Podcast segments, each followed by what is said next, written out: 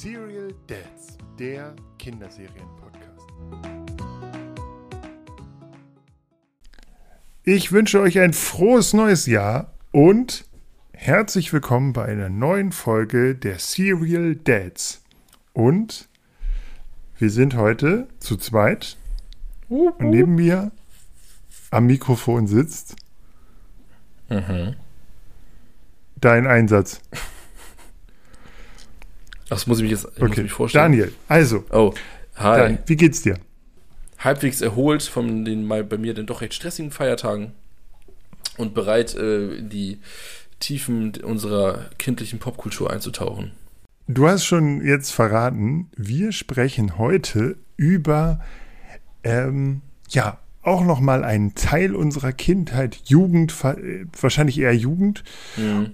und werden nochmal nostalgisch. Und zwar wird es jetzt in den nächsten Wochen zwei Folgen geben über Musikfernsehen. Heute sprechen wir über die Musik im Fernsehen und dann wird es noch eine Folge zu den Formaten geben, weil nämlich Herr Daniel unbedingt über Jackass sprechen will und aber ich als Feuilletonist ähm, möchte erstmal über Musik sprechen. Ja, für die Menschen, die mich kennen, wissen, ich bin ein knallharter Hardcore-Jackass-Fan und zwar immer noch. Und ich bin 35 Jahre alt, meine Damen und Herren. Okay, welchen Arte Themenabend und welche Bach-Kantate sind deine Lieblingsstücke? Birk, was ist nicht richtig mit dir? Okay, ähm, also, welche MTV-Erinnerungen hast du? Ähm, MTV-Erinnerung oder Musikfernsehen-Erinnerung? Nee, erstmal, wir fangen mit MTV an. Äh, Es ist ja tatsächlich, wir müssen ja sagen, wir sind ja beide mit einer, mit Viva und MTV Genau, sozialisiert. genau. Das könnte man so sagen, oder? Richtig.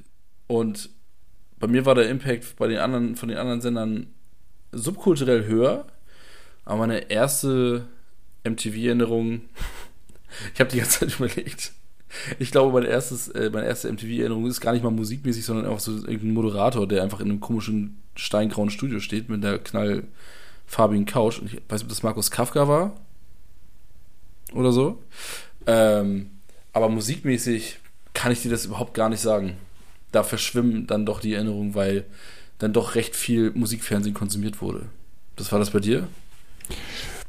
Hm, Ich, äh, ich weiß gar nicht, ob es das erste war, äh, aber tatsächlich war, habe ich gefühlt, also gefühlt jetzt einfach mal, ist MTV Unplugged.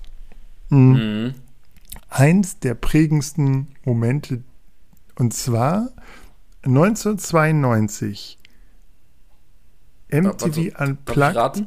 Eric Clapton. Ach, Mein Vater, riesen Eric Clapton-Fan, hat meine dieses, hat dieses Album mitgebracht. Damals war ich sieben Jahre alt und ich fand Eric Clapton wahnsinnig, also diese, diesen, so, diese Songs fand ich sehr, sehr, äh, sie gehen einem sehr nahe, so, sind sehr emotional auch und ja, war, das hat mich irgendwie gepackt. Ähm, Wenn und genau. Und dieses MTV Unplugged ist, auch, ja, ist ein, ein wirklich Wahnsinn. Das ist ein super tolles Unplugged-Album und ähm, ja, das Und es äh, fol folgten viele weitere gute Unplugged-Alben, nicht von Clapton, aber generell von Künstlern. Ne? Also da habe ich zum Beispiel halt wahnsinnig viele Assoziationen zu Unplugged-Alben. so, also ich weiß nicht, wie das bei dir war, aber wahrscheinlich war es ähnlich. Also das, ich glaube, dass das Nirvana Unplugged hat unsere Generation komplett weggefegt damals. ja, absolut. Das war Wahnsinn. Also das, ähm, das wurde ja auch rauf und runter gespielt. Where did you sleep last night? Und weiß ich nicht. Also das ähm, war irre, Ja, oder? genau. Das, das wäre jetzt auch mein nächstes gewesen. Ja. Äh, also tatsächlich noch mal ganz kurz. Äh, das Nirvana Unplugged, äh, das Eric Clapton Unplugged ist bis heute eins der meistverkauften Unplugged-Alben. Genau.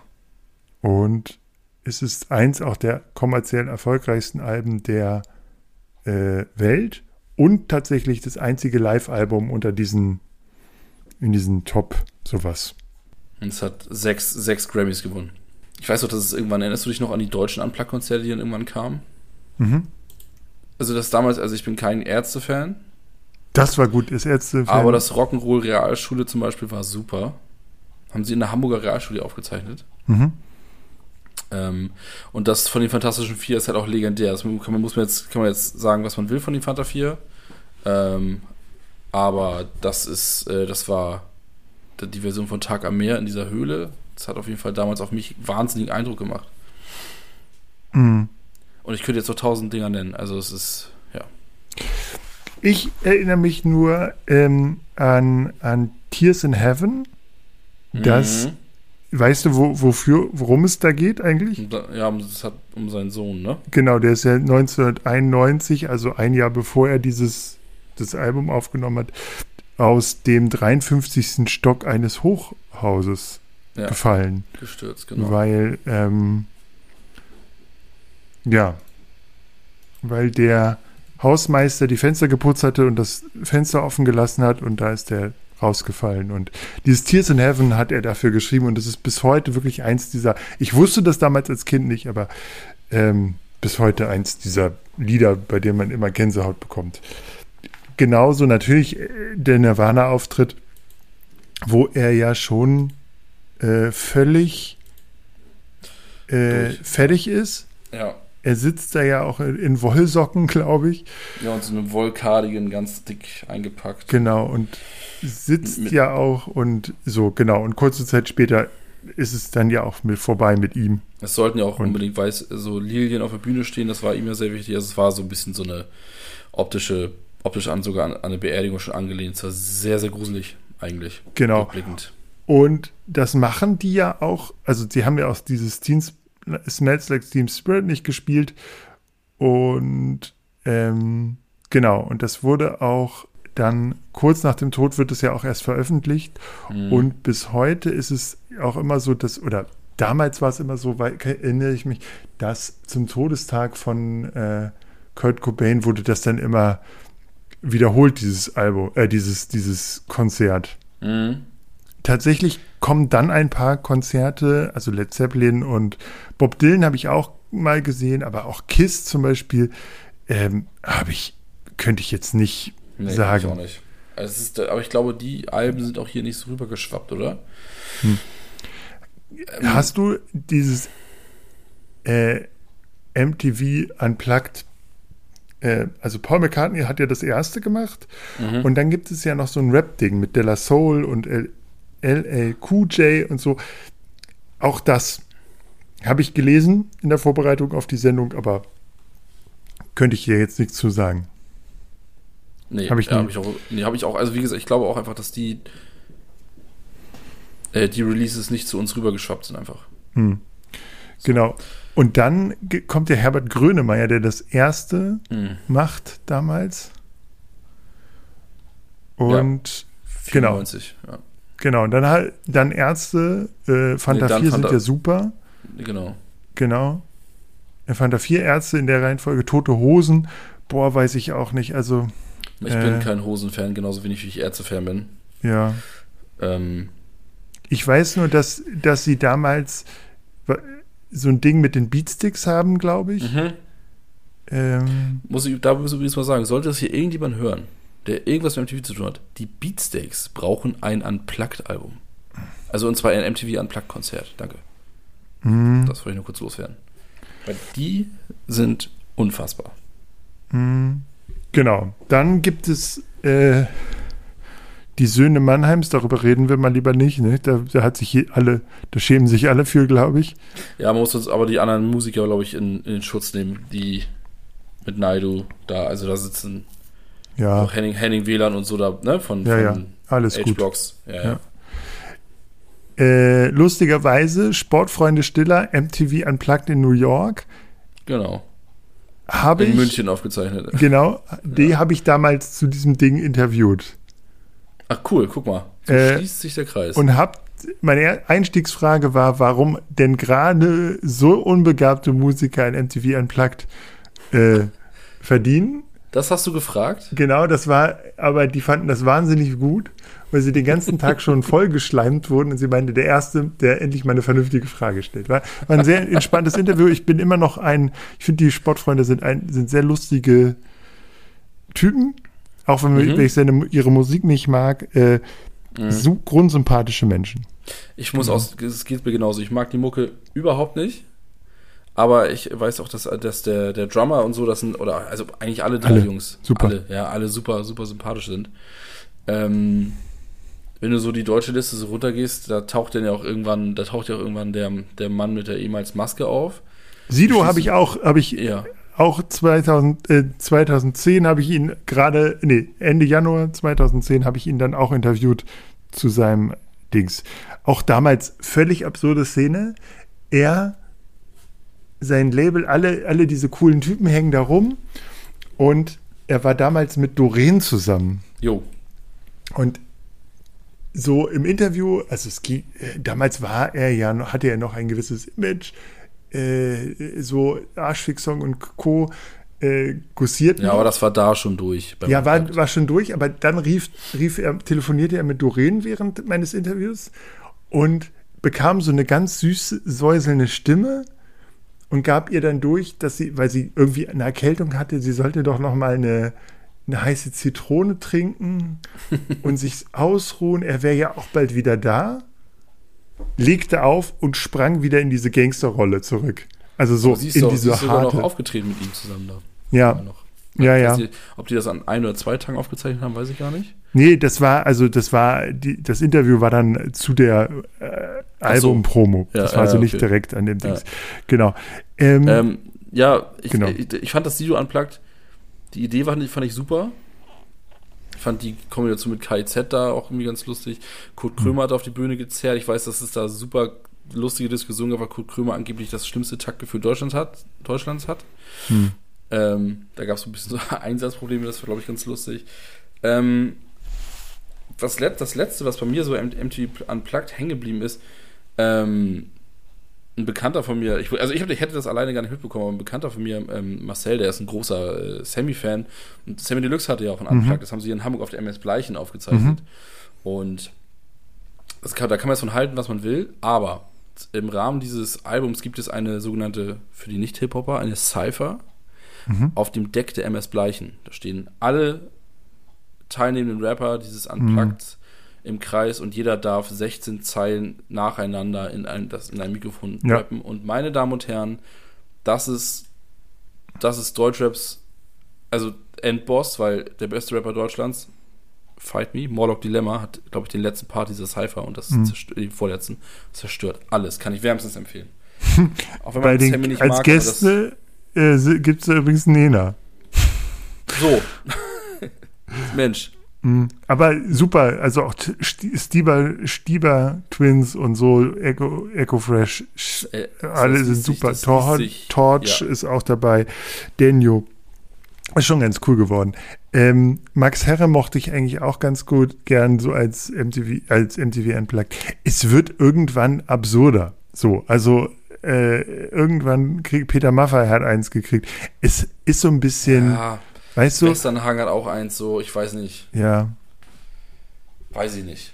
Ich glaube, dass Max das Kabel. ist alles auch weg. so. äh, Patent Ochsener. Ich habe hab das eine bayerische Mund, äh, eine Schweizer Mundartband aus Bern hat auch eins bekommen. Ich glaube, die verkaufen das inzwischen ganz gut weg. Ja, wenn ich so, so lese, so Listen lese, dann hast du hier Crow und Crow irgendwie mit Haftbefehl auf verböse. Hä, was? Ja, es wird, also, es wird bitte, dann Leute. irgendwann absurd. So. Ja, komplett. Ähm, ja. Genau. Aber lass uns mal ein bisschen dazu übergehen, was denn für uns auch so ein Musikfernsehen hm. ist oder gewesen ist. Also man muss ja sagen, dass wir in einer Generation aufgewachsen sind. Wir sind ja beide Mitte der 80er geboren. Mhm. Ähm, das heißt quasi, wir sind in einer Generation aufgebaut worden, äh, geboren worden oder aufgewachsen, in der es eben nicht diese Omnipräsenz der Musikvideos gab. Also es gab äh, so, Internet gab es jetzt als in unserer Jugend noch nicht so richtig oder es kam erst auf. Mhm. Und es war da aber, es gab keine zentrale Anlaufstelle, wo du hättest ein Musikvideo dir im Internet angucken können. Nein. Das heißt quasi MTV und Viva Ja. war eigentlich, ähm, ja, so Ich- Musikvideo. Ich habe meine ganze subkulturelle Prägung komplett durch Viva Plus und Viva 2 und MTV, gab es MTV 2 auch? Nee, Zeit lang? Mhm. Doch. wirklich? Irgendwie so, weiß ich nicht. Es gab auf jeden Fall, also ich war ja damals auch so muckemäßig auch ein bisschen, also Punker-mäßiger unterwegs und ich habe irgendwann mal, bei Viva Plus gab es eine Sendung nur für Rocklieder, ab abends um 20 Uhr war das Viva Plus, ja, das Viva Plus. Und da konntest du dir per Telefon oder per SMS damals noch so Lieder wünschen. Du könntest, da gab es eine Liederliste und du konntest die nach oben pushen, indem du eine Nachricht schickst. Und irgendwann saß ich auf meinem Boden, irgendwie, ich habe die Skateboard-Zeitung gelesen, höchstwahrscheinlich, und der Fernseher lief. Und dann kam aus dem Nichts, es war kurz still und dann kam From the East Coast to the West Coast, habe ich das erste Mal in meinem Leben eine äh, das, das Lied Gotta Go von Agnostic Front gehört. Und das, da war es, um, das war das erste Hardcore-Lied, was ich in meinem Leben gehört habe. Und das war das krasseste überhaupt. Das Video war für mich überhaupt nicht, dieses Musikvideo war für mich überhaupt nicht einschätzbar, weil die waren irgendwie, ja, das war Punk, aber das war irgendwie auch nicht so richtig Punk, sondern die sahen, die hatten Doc Martens an und der eine hatte irgendwie so ein Trikot und die sahen irgendwie so ein bisschen Gangster aus, aber Mhm. irgendwie aus wie Hip-Hopper. Und das war für mich, das werde ich niemals vergessen, wie ich das erste Mal Gotta Go von Agnostic Front in meinem kleinen Scheißfernseher gesehen habe, in meinem Kinderzimmer, dachte ich, ja, Mann, das ist mega geil. Und Hm. ich glaube, solche Erfahrungen hast du durch diese, wie du sagtest, ja, diese krasse Omnipräsenz durch von YouTube, überall ist Musik abrufbar. Solche Momente hast du heute gar nicht mehr, glaube ich. Genau. Ähm, vielleicht können wir noch einmal einen Schritt zurückgehen, was du schon sagtest. Tatsächlich ist MTV, auch wenn es in ihrer in der Präsenz mh, da war, Mhm. ist es nicht die erste Musiksendung. Ähm, es gibt noch eine sehr, sehr prägende Musiksendung, die mh, vorher auftaucht Du meinst die im deutschen Fernsehen? im deutschen Fernsehen, und zwar den WDR Rockpalast. Das darf man nicht überschätzen, unterschätzen. 1974 erste Mal gelaufen, bis 86. Und ähm, die kommt dann immer wieder nochmal neu. Es gibt mal eine Zeit lang, heißt die dann äh, Rock Live, irgendwie bis 1994, Mhm. bis, äh, also bis 94 ungefähr. Und bis heute wirklich auch äh, gibt es ja immer diese Rock am Ring über, über Genau. Übertragung und Das so. läuft immer noch alles Und- unter Rockpalast. Genau, und das ist also Rockpalast und so, da gibt es schon einige Musiksendungen, die. Äh, Ich hatte kurz so- Angst, dass du jetzt hier Formel 1 droppst oder so. Ja, die, ach, da gab es ja auch ein paar. Ja. Aber das waren schon mh, Sendungen, die so ein bisschen mh, die Musikjournalistik, also Rock, gerade Rockpalast war, kam, Mhm. kam schon sehr musikjournalistisch auch daher und, und da gibt es auch, äh, äh, da kamen auch immer wieder äh, ja, äh, bekannte, bekannte Musiker auch auf. Mm, Genau, und War- äh, das sollte man auf jeden Fall nicht, nicht äh, also es ist jetzt nicht so, dass MTV und Viva die ersten waren, die das übertragen oder Musik nach, in, ins Fernsehen gebracht haben. Ich glaube tatsächlich, dass ähm, diese MTV-Ära natürlich auch ein bisschen verklärt für Mhm. uns war, weil es uns einfach sehr popkulturell geprägt hat und viele Fernsehgesichter damals auch hervorgebracht hat. Und ich glaube, in der Medienszene selbst war es auch so ein bisschen, also es war auch so anders als das Fernsehen unserer Eltern. Also gerade so Viva und MTV hat man Ja, das, das Gefühl war- gehabt, dass die machen konnten, was sie wollten. Ja, das war ein kompletter Gegenentwurf zu dem Fernsehprogramm mit Häkeldeckchen, wovon wir so oft sprechen.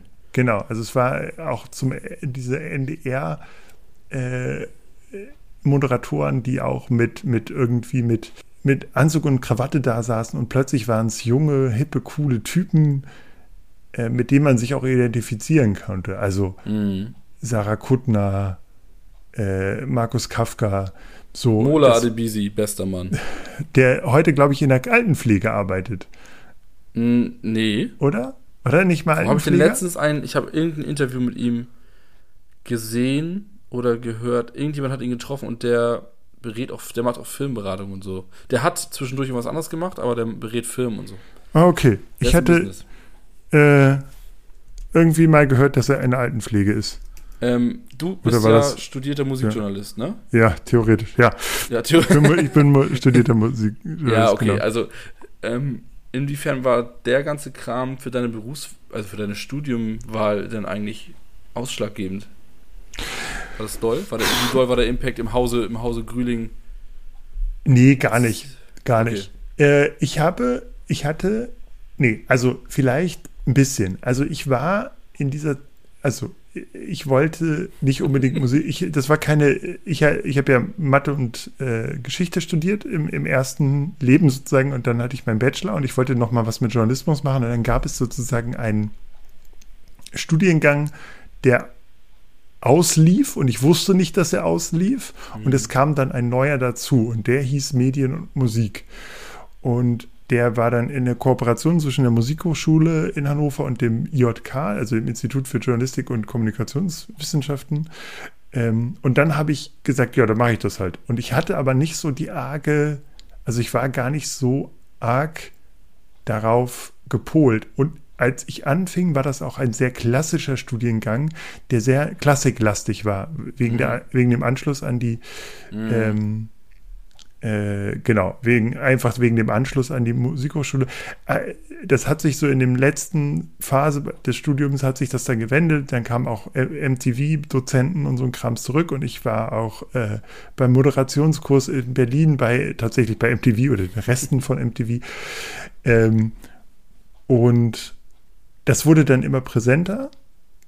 Und dann kam das sozusagen wieder hoch, meine, meine Leidenschaft, aber das war jetzt gar nicht so ausschlaggebend. Also es war jetzt nicht so, dass ich unbedingt das eine gesucht habe. Das war, das hat, war eher eine große, große, ein großer Zufall. Ich habe aber tatsächlich meinen Studienplatz bekommen. Man durfte sich auf diesen Studienplatz bewerben und es war, gab Auswahlgespräche. Und ich habe äh, meine Bewerbung in der Uni eingeworfen in einer, ähm, in einem Plattencover. Also ich habe mir eine Platte gekauft, ich, aber das so ein, so ein Trash-Plattencover war das. Da war eine Frau drauf, so, also Bilder also ge gezeichnet und es war eine Frau, es war so eine biblische Szene, so in, in Metal dargestellt und eine Frau, die, die von einer Schlange in die Brust gebissen wurde und ein, Ap ein riesiger Apfel da hinten, völlig psychedelisches Ding. Hast du so eine Black Battery-Platte reingeschrieben? Ich weiß es nicht. Keine Ahnung. Ich, aber vom, vom Grabbeltisch, äh, von so einem Plattenladen in Hannover, da habe ich meine Bewerbungsunterlagen reingesteckt. Das passte nämlich genau. Hatte die oben zugeklebt, meine Adresse draufgeschrieben, deren Adresse draufgeschrieben und bin damit zur Uni gefahren, weil ich wollte das nicht in die Post werfen. Bin damit zur Uni gefahren, habe das im Sekretariat abgegeben. Ähm, genau die, das, das ich, ich weiß, die Sekretärin war so, hatte so, hat halb nicht hingeguckt hat gesagt, legen Sie hier auf den Stapel und dann habe ich das auf den Stapel gelegt und ich habe innerhalb von zwei Tagen sofort die Einladung zum Gespräch bekommen. Das war also war, war ganz witzig. Ähm, tatsächlich war es so, dass bei uns im Studium auch so, also ich habe damals zum Beispiel so eine MTV-T-Shirt immer getragen, ähm, dass dieses, dieser Nachhall von äh, MTV da war und alle das so toll fanden, wie es früher war, aber dass immer schon alle gesagt haben, als MTV noch Musikfernsehen war. Und das war ja so Erst wenn MTV 2009. wieder Musik spielt, wenn ich mal Casper rezitieren darf. Genau. Ja, Ähm, genau. Punkt. So. Ja. Also von da, das war so ein bisschen, ähm, also, ja. Wir, wir reden ja in der zweiten Folge eher über die Shows, aber also kurz mal anderes. Hast du, äh, erinnerst du dich noch an MTV Masters, diese Serien? Die Mhm. Serie MTV Masters, die haben mal eine Band von Anfang bis Ja. zum jetzigen Stand dann verfolgt. Das war Ja. damals, das gab es auf wenig Ja. anderen Programmen. Das Mhm. war wahnsinnig interessant, fand ich damals. Weil es gab ja auch keine YouTube-Dokus oder sowas. Stimmt. Ähm, Ich erinnere ja. mich über äh, MTV's Masters über Limp Bizkit. Ich glaube, ich kenne das von Metallica, kann ich fast mitsprechen Ja. sogar. Ja, ja. Äh, Ja. Genau. Ja, es ist super, super spannend. Auch das, ja, also wie auch, auch diese, ähm, ja, also äh, da- das muss man ja sagen, es sind einfach auch die, diese Songs und diese, diese ähm, Sachen, ges die gespielt wurden, Hm. äh, wurden ja gespielt, also wenn da ein neues Musikvideo kam, das lief ja nur da. Ja, Und exklusiv das war wirklich schon- nur. Ja, ja. Äh, wobei MTV Masters auch gar nicht so spät kam. Das kam, glaube ich, 2001 schon. Da waren wir, das war schon. Es gab doch parallel genau. noch VH1, oder nicht, in den USA, oder? Mm, ja. Das gibt's, lief hier eine Zeit lang auch. Das weiß ich auch noch, VH1. Mhm. Ähm, das war aber, und das war noch, das war auch was anderes, glaube ich, ne? Ja, genau. Ähm, ich weiß nur noch, dass äh, Viva 2 gab es noch. Als, äh, mhm. Das mochte ich sehr, weil das so ein bisschen Charlotte alternativ Roche. war. Ja. Genau. Ich auch. Ähm, bei uns war mal eine Zeit ein, ähm, ein, ein, ein, äh, ein Hannoveraner Musik äh, Journalist, der auch bei MTV 2, äh, bei Viva 2 dabei war. Mhm. Und, aber da gab es ja ein paar, auch ein paar lustige Typen wie Nils Ruf oder Rocco Stimmt, Klein und so. Die waren schon die sehr schräg. Die, Nils Ruf hat auch die Sendung Kamikaze, oder nicht? War das mit ja, Nils Ruf? Ja, ja. Glaube, ja. Ähm, die haben auch nie wieder was offen. Ja. Ich weiß gar nicht, wahrscheinlich Autor, ne? Ja. Und äh, T.S. Ullmann hatte übrigens äh, bei äh, Viva 2 seinen ersten Auftritt. Ha. Ja, aber sonst war das irgendwie auch, äh, ich glaube, Markus Kafka hat auch eine Zeit lang bei Viva mhm. 2. Oder hatte der nicht Kamikaze? War das der und nicht Nils Ruf? Nee, Markus Kafka übrigens so ein krasser Musiknerd, ne? Ich habe letztens ja. eine Podcast-Folge gehört vom Mint-Magazin von Visions, glaube ich, oder so ist das. Da erzählt er so über seine Vinyl-Vergangenheit, was er so sammelt. Junge, also das ist irre. Hm. Wahnsinn interessanter Typ. Ja, aber sowas, dieses MTV News, da haben wir mal wieder was gelernt von Markus Kafka. Das haben war wir wieder was für gelernt. Mich, das war für mich wirklich schon, das war schon, ja. schon stark. Und er sah ja auch ganz witzig aus mit diesem. Der war super äh, stylisch. Ja. Man konnte ihn auch, man konnte Markus ja auch damals so frisurtechnisch, klammertechnisch, ist das jetzt ein, also es war uns ja damals als Jugendlicher wichtig, ist das jetzt ein Raver, hörte Elektro, ist das ein Metal-Typ, der, der war ja so, der war so immer super dunkel, aber dann irgendwie doch so, also, ne? Mhm. Und ähm, ich fand ihn wahnsinnig, also ähm, ja, prägend jetzt nicht, aber der war schon, der war schon irgendwie, wenn ich an MTV gedacht habe, war für mich immer eigentlich Markus Kafka. Ja. Also, also muss ich sagen, ne, irgendwann war es dann Patrice, war irgendwann auch wahnsinnig präsent auf, auf MTV, das weiß ich auch noch. Ähm, der Moderator, der war eine Zeit lang übrigens mit der Sängerin Anastasia zusammen, wusstest ja. du das? Absolut. Völlig, völlig crazy wie gesagt, ich glaube, ich hätte nicht diese musikalische, subkulturelle Prägung ohne MTV, Viva, was weiß ich. Also es ist schon, schon krass. Muss ich sagen, ich habe ich hab sogar Blind Guardian kennengelernt über MTV. Ich habe irgendwann mal das Mirror Mirror Video da gesehen und dachte, wow, was ist das denn? Das war cool. Ich bin mir nicht mehr sicher, wo es war. Mhm. Äh, ich fand aber The Dark Hour of Rock. Ich weiß nicht, lief das bei Viva 2? Ich weiß es nicht. Aber das war so ein, auch so, so, so ein Ding, das habe ich auch gerne geguckt. Das war auch so ein, so wo wirklich ganz verrückte Songs liefen, die äh, Type ja, Negative, oder? Die, also völlig, also so irgendwie System of a Down und so ein Krams lief ah, ja, da okay. und das so ein bisschen. Warst du damals eigentlich eher so System of a Down oder eher so Limp Bizkit? Oder eher so Korn? Mhm. Ich glaube eher äh, System of a Down und ein bisschen Korn als Limp Bizkit. Limp Bizkit war, ich war voll, so. ich, ich, war voll Limp Bizkit, komplett. Hm. Muss ich sagen. Behind Blue Eyes. Nee, das alles da Ruhe. Alles davor. Und ich fand jetzt Gold Cobra vor ein paar Jahren fand ich wieder super prollig und geil, als das rauskam. Äh, weißt du übrigens, welches MTV erste Videopremiere bei MTV war? Ja, Kids in America. Nein. Was? Doch. Nee, Video Kill the Radio Star, Entschuldigung. Nein. Thriller, 1983. Nein, Doch, MTVs erste Videopremiere. Das 14-minütige Musikvideo. Ich dachte, das allererste Video, was gespielt wurde auf MTV, war Kids in America oder so. Das war, das kann sein, aber es ist, war die googeln? erste Video-Weltpremiere. Was ja eigentlich lustig war, weil so richtig viele andere Videosender, äh, Musiksender gab es ja auch nicht, ne? Exklusivpremiere. dann hatten wir ja schon mal drüber gesprochen, Nirvana Unplugged, auch Mhm. ein Dings. 2000 natürlich, äh, Jackass geht das erste Mal an den, an den Start. Mhm. Mm, Soll ich euch was über Jackass erzählen? nee, das machen wir nächste Ah. Woche. Ja. Oder das nächste Mal. Ähm, dann geht es ja auch 2003 dieser, äh, diese ganze, diese, dieser Kuss zwischen Madonna und Britney. Britney. Und, oh, die MTV Music Awards generell, ne? Da ist man Hm. nachts manchmal wach geblieben, ne? hm? Wenn man wusste, so Eminem tritt auf oder so, der hat wieder eine krasse Performance, dann gab es Überraschungsperformances und so, das war schon spannend. Da gab es auch mal dieses Ding, wo, wo äh, ganz viele Slim Shadys Ja, auf den. Mann. Ja, da haben wir letzte Woche gerade Tausend? meine eine, ja, meine eine Arbeitskollegin hat sich die Haare auch so blondiert und dann meinte Ja. ich auch so, ey, kennst du eigentlich diesen Auftritt? Und dann, die sind vom Times Square reingelaufen, alle die gleichen Klamotten, I'm the real Slim Shady, das war der Kracher. Komplett, richtig geil. Geil, dass du das kennst, finde ich cool. Ja.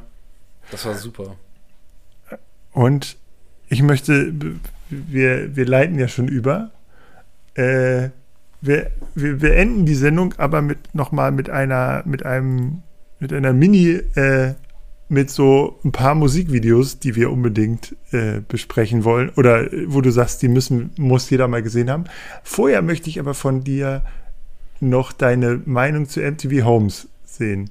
Weil, also. MTV Ho Crips. MTV Home. Das, diese erste Sendung von Joko und Klaas. Ach Gott, ja, okay. Ich habe die so geliebt damals. Das war mitten im Studium. Ja. Und es war, es hat genau meinen Humor abgeholt. Besonders Porno-Ping-Pong.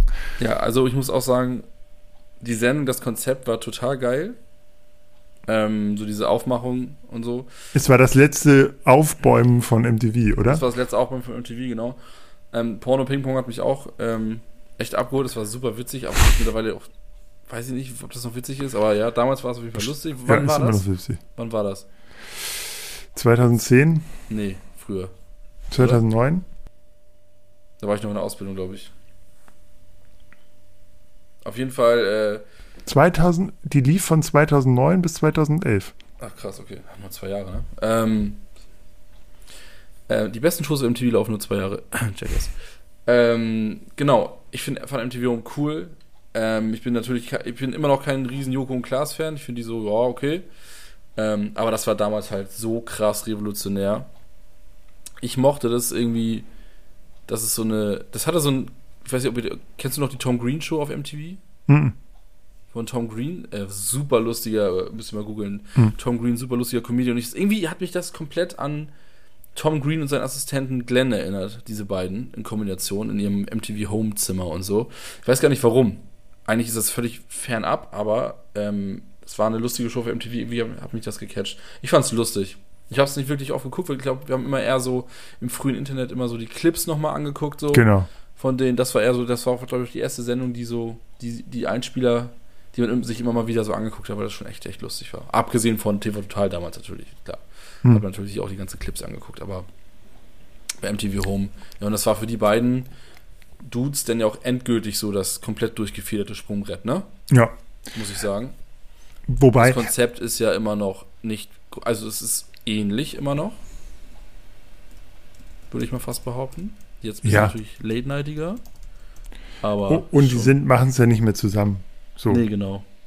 Was ich äh, auch sagen musste, ich, äh, da, da war es aber auch tatsächlich schon in einer Zeit, ähm, wo äh, das aber auch schon lächerlich wurde. Also diese ganzen Viva-Moderatorinnen fand ich schon, das war schon Gülcan und ähm, so und die Kams, Gülcan Kams und, und Co. Und das war, war, war schon sehr grenzwertig. Da wollte man auch, und diese Call-In-Shows dann Mhm. und so, das war schon sehr, das hatte dann auch schon nichts mit Musikfernsehen zu tun, aus meiner Wahrnehmung. Also, Hm, Ich weiß nicht, wie das- anstrengend.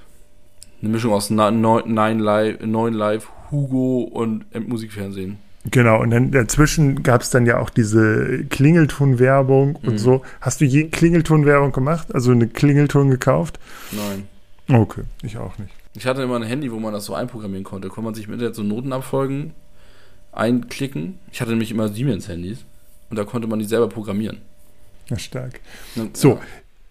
Bevor wir jetzt äh, auflegen und äh, wir äh, beim nächsten Mal über diese ganzen Formate nochmal sprechen, inklusive der Musikformate, würde ich gerne von dir noch einmal Musikvideo, so drei Musikvideos, die dich gepackt haben. Oh, okay. Geht los. Also, äh, drei Musikvideos. Ich fand das Video zu Fat Lip von Sum 41 richtig geil. Einfach super viele Leute eingeladen, das Skateboardrampe hingestellt, nachts irgendwie Leute besoffen gefilmt, keine Ahnung. Dann diese kleinen kanadischen Jungs da, die, die ihren Hit gespielt haben. Richtig, richtig geil. Ähm, das zweite Musikvideo, was. Äh, oder willst du erst dein drittes sagen? Dein Platz 3. Mm, als Hannoveraner nehme ich Scorp. Nein. Ähm, nee, 1999. Dr. Dre, Still Dre. Ja, das ist auch so geil, ey. Ein richtig witziges Video. Richtig geil. Mit dem noch damals sehr jungen Snoop Dogg, der aber sich vom Optik und Bewegung überhaupt nicht ähm, bewegt hat. Mhm. Genau. Und Lowrider, Eminem kommt auch noch irgendwie, ist da drin, taucht da irgendwie, ist zu sehen und es ist wahnsinnig witzig. Es ist einfach ein klassisches Musikvideo der 90er. So. Ich, mein Platz 2 ist Take a Look Around von Limp Bizkit. Das ist das Lied zu Mission Impossible 2. Und erstmal ist das äh, Schlagzeug am Anfang und so holt mich tierisch ab, aber das Video ist halt so klassisches Limbiskit äh, übernimmt einen Imbiss, die hauen die Mitarbeiter K.O., weil irgendwie Agenten da Mittagessen wollen mit so Koffern an den Handgelenken mit Handschellen und die vergiften die Suppe, die überwältigen die in der Abstellkammer so und Limbiskit ruppt halt so diese Geheimagenten da irgendwie um, um diesen Koffer zu kriegen. Super geil, geiler Track, Me mega. Liebe ich richtig hart, richtig hart. Super gutes Ding. Und ich glaube, ich habe das Gefühl, wenn man das Lied im Auto hört, dann fährt das 3,8 km/h schneller. Okay. Ja. Mein Platz 2. Du willst jetzt ein ähm, Alaris Morissette. Äh, nein. Ironic. Ähm, Boah, das ist so, das und, und, und Scheiß, das Musikfilm finde ich richtig scheiße. nee.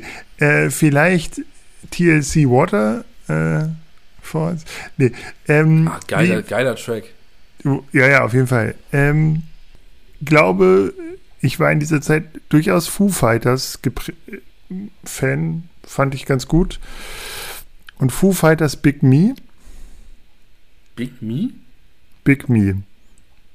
Das wurde, äh, war also ein klassisches MTV. Ich dachte Video. jetzt ernsthaft, du sagst jetzt halt Learn to Fly mit diesem nee, Flugzeugvideo. Nee, dieses, da wo die so, so, da laufen die in diesen als Startsequenz ist dieses, wo sie mit diesen Latzhosen rumlaufen, den Handschuhen drüber. Lief bei MTV äh, richtig schnell ah, jo, jo, jo, auf hoher Rotation. Ja, ja, ja. Stimmt. Mentos. Anspielung. The, the Freshmaker, ja. Rest in Peace Taylor Hawkins an dieser Stelle. Mhm. Genau, aber das war so ein, so ein Ding, wo ich sage. Boah, Platz 1 ist richtig hart. Äh, was ich auch nochmal so ein Off-Topic vielleicht oder mhm. so ein mhm. Off-Ding, äh, was ich auf jeden Fall mit reinnehmen würde, wäre äh, hier äh, äh, Zombie von, von The Cranberries. War, wo sie so silber angemalt ist, irgendwie nee, Gold mhm. ist sie angemalt, ne? Ja.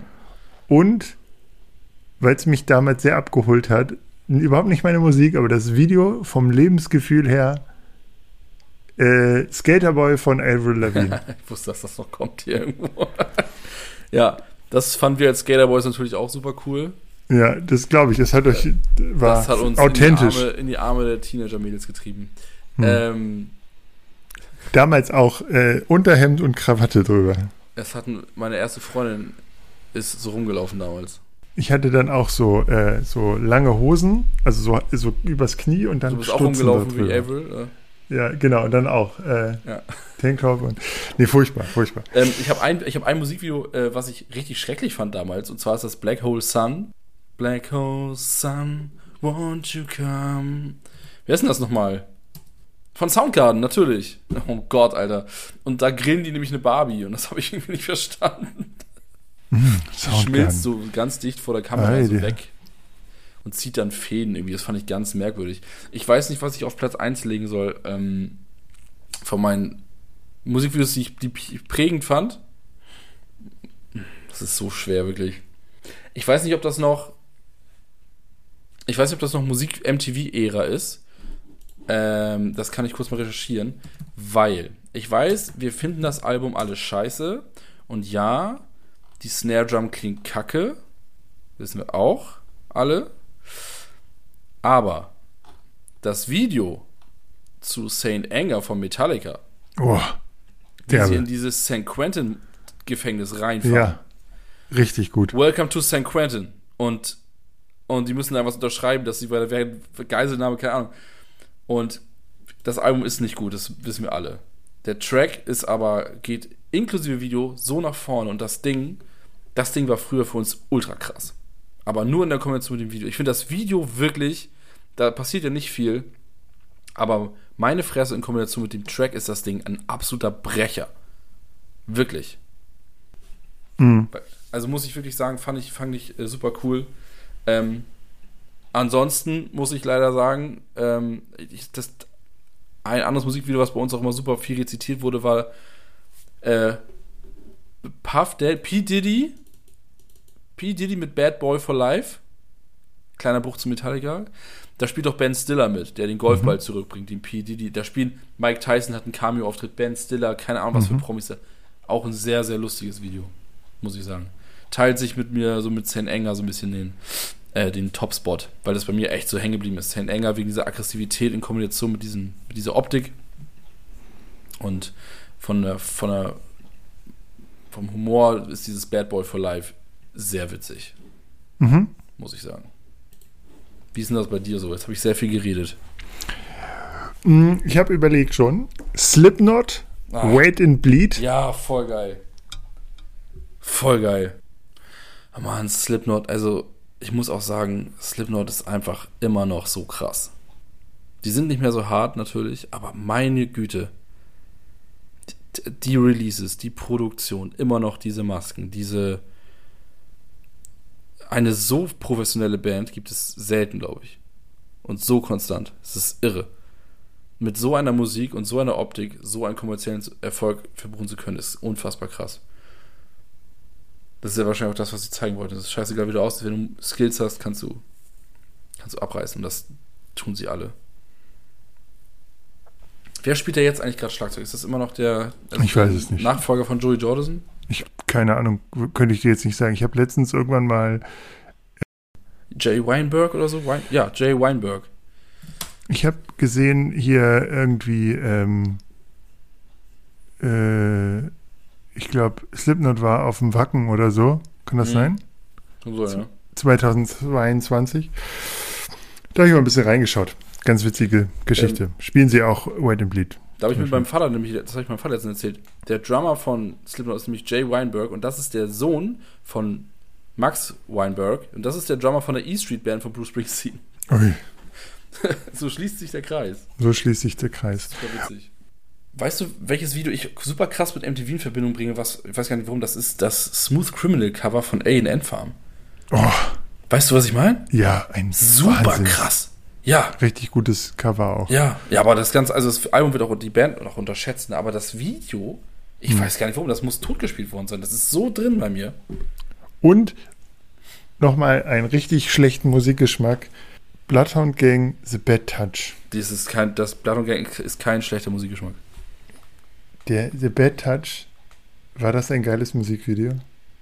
Ja, aber ich fand Along Comes Mary auch ziemlich geil. Ja, okay. In, in, muss ich auch sagen. Mit der Popcorn-Butter und so. Das ja. ist schon. Ja, aber die, haben, die, haben die schlechte Musikvideos? Nee. Nee. Nee, das war, war in Ordnung so. Genau. Wie ist es denn heute? Guckst du noch Musikvideos? Ja, ich gucke Musikvideos. Äh, ich gucke Musikvideos äh, wegen meiner Tochter. Okay. Ähm, und ich gucke aber auch so für mich, ähm, ich habe gerade heute in der Mittagspause habe ich äh, fünf oder sechs Musikvideos geguckt von Lionheart, eine Band, die ich mag und die haben ein neues Album und davon habe ich mir die ganzen äh, Videos einfach mal zu den Singles angeguckt, weil ich das verpennt hatte. Und ich, ich mag das immer noch gerne. Aber natürlich, ja klar, äh, auf YouTube easy abrufbar heutzutage. Guckst du noch Musikvideos? Oder guckst du so Klassiker? Ich, hab mal- ich falle manchmal in so ein Klassikerloch bei YouTube, weißt du?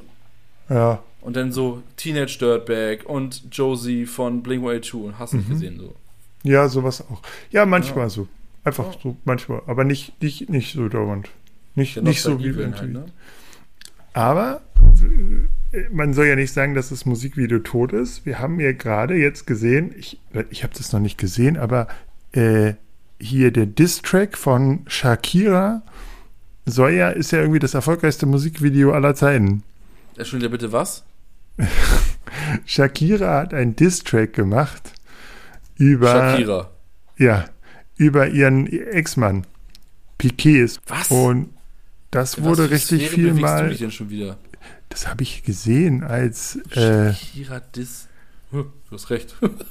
Und das Lied ist richtig durch die Decke gegangen. Äh, ich hab, ich finde den Song jetzt ehrlich gesagt nicht, aber es soll wohl irgendwie super viel oft Ich gespielt wusste- also worden ich, sein. Ich, bin, so. ich gucke ja Fußball, ich wusste nicht, ich wusste nicht, dass sie mit Piquet zusammen war.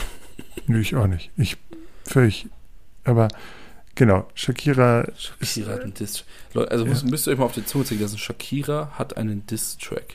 Ja, ich weiß es nicht, genau. Also es ist auf jeden Fall Ist das besser als, als das Urteil von Savage? nichts ist besser als das Urteil von Savage. Danke, genau das, Das, da müssen wir, da, das wäre auch noch so ein, so ein Musikvideo-Ding gewesen eigentlich. Mm, das hat jetzt auch keine so- einzigen deutschen Dings gemacht. Ja, da hätte ich bei Deutschrap, ja, sag nochmal ein Deutschrap-Video, was so, Thomas D., Rückenwind. dicker, sollst Deutschrap nennen. Torch, Die gibt's nur das und das, oder was? Dazwischen ist nichts? Torch. Okay. Entschuldigung, also weck mich bitte auf von Sammy Lux ist das Video ja wohl super krass. Und Vorsprechtermin ist ja wohl auch super geil. Oh, Vorsprechtermin ist richtig gut. Ja, sag ich doch. Äh, Afrop Reimemonster. Ja, mit Ferris super gut. Mhm. Puh, aber da sind mir nicht so richtig die, die Videos in Ähm, Dings. die, alle Videos von 1.2 sind super witzig. Komm schon, Baby, beweg deinen Arsch. In dieser, in dieser Talkshow. Hand aufs Herz ist das, glaube ich, ne? Hm. Super gut. Und alles aus Hamburg. Ich sag, wie es ist. Hm, absolut. Damals noch. Äh, Schwester S. Ja. Ist das, ähm, Schwester, Schwester, du bist für mich wie Sahnetorte, ich möchte dich mal probieren. Ist das das? Nee, Sabrina Set, featuring Sabrina Settler war das. Das war Rödelheim Hartheim-Projekt ist das. Hödel im Hartrein-Projekt. Mit Das Moses kann man- Pelham. Ja, das kann doch einfach mittlerweile auch weg, oder? Das war der erste Gangster-Rap. Ja. Höher, Ja. schneller, weiter. Ja, höher, schneller, weiter. Ja. Übrigens, Frankfurt immer noch ein krasses, immer noch krasse Rapperstadt. So. Aber das ist ein anderes Thema. Spektakulär, meine Schwester. Meine kleine Schwester wurde ver... Kann ich immer noch auswendig. Kann ich immer noch auswendig. Und die Single war gesponsert von Fishbone. Kennt ihr noch Fishbone? Die Hausmarke von New Yorker? Richtig geil. Hm. Meine kleine Schwester trägt ein Messer in der Schule, sei das besser, sagt sie und ihre viele. Guck mal, kann ich immer noch.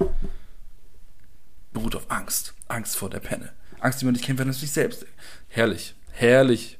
Krass, dass du das jetzt auch noch raushaust. Spektakulär. Aus Mecklenburg-Vorpommern. Der, die dritte Generation. Vater, du warst nie für mich da. Richtig gut. Das war kein, das kein Deutschrap. Wir Und? droppen hier schon wieder richtigen Quatsch. Und äh, massives Tönisch Heartbreaker. Ja. Ja. Einmal Star und zurück. Zurück. Ja. Bam. Ja, das Ding, auch mit Video, ne? Wie sie dann wieder zum Schluss wieder bei H&M arbeitet und so, ne? Ja, ja, ja. Obwohl das, Cru das Cruisen-Video von Massive Töne war richtig unangenehm. Mit Absicht, glaube ich aber. Und das war, das war auch, oh, das war, das war, also heutzutage, das habe ich ewig nicht mehr gesehen, aber besser ist es. Hm. Aber das Weckt mich auf, Video von Sammy ist immer noch sehr, sehr gut. Muss ich mir ja, nochmal ja, ich bin ja anhören. kein, bin ja kein Sammy-Fan. Obwohl ich ja auch Norddeutscher bin. Aber das Video ist gut. Okay, nee, das muss ich noch mal, äh, muss ich mir nochmal anhören. Auf jeden Fall haben wir jetzt schon wieder viel zu lange geredet. Und in diesem Sinne, ich würde sagen, haben wir heute wieder was gelernt. Haben wir was gelernt heute? Haben wir heute wieder was gelernt. Und wir hören uns dann in zwei Wochen wieder mit einer Folge über die Formate, würde ich sagen. Und dann darfst du ganz viel über Jackass reden, weil ich habe überhaupt gar keine Ahnung über Warum, wie kann man denn keine Ahnung von Jackass haben? Ich fand das nie cool. Was? Äh, Das ist so. Ihr habt das gesehen und wusstet, das ist Berufswunsch. Chili in den Hintern? Hä, das haben die nie gemacht. Zum Quatsch. Daran merke ich schon, dass du es nicht geguckt hast. Ja. Wa- wa- Was war der erste Jackass? Ah, weißt du was, das frage ich dich in der Folge. Ich, wie gesagt, hab's nie gesehen. Fand's nie gut. Ich hab's schon mal gesehen, aber fand's nie so spannend. Aber gut, egal. Wir reden beim zum Mal nächsten drüber. Mal. Bis zum nächsten Mal. Tschüss. Tschüss.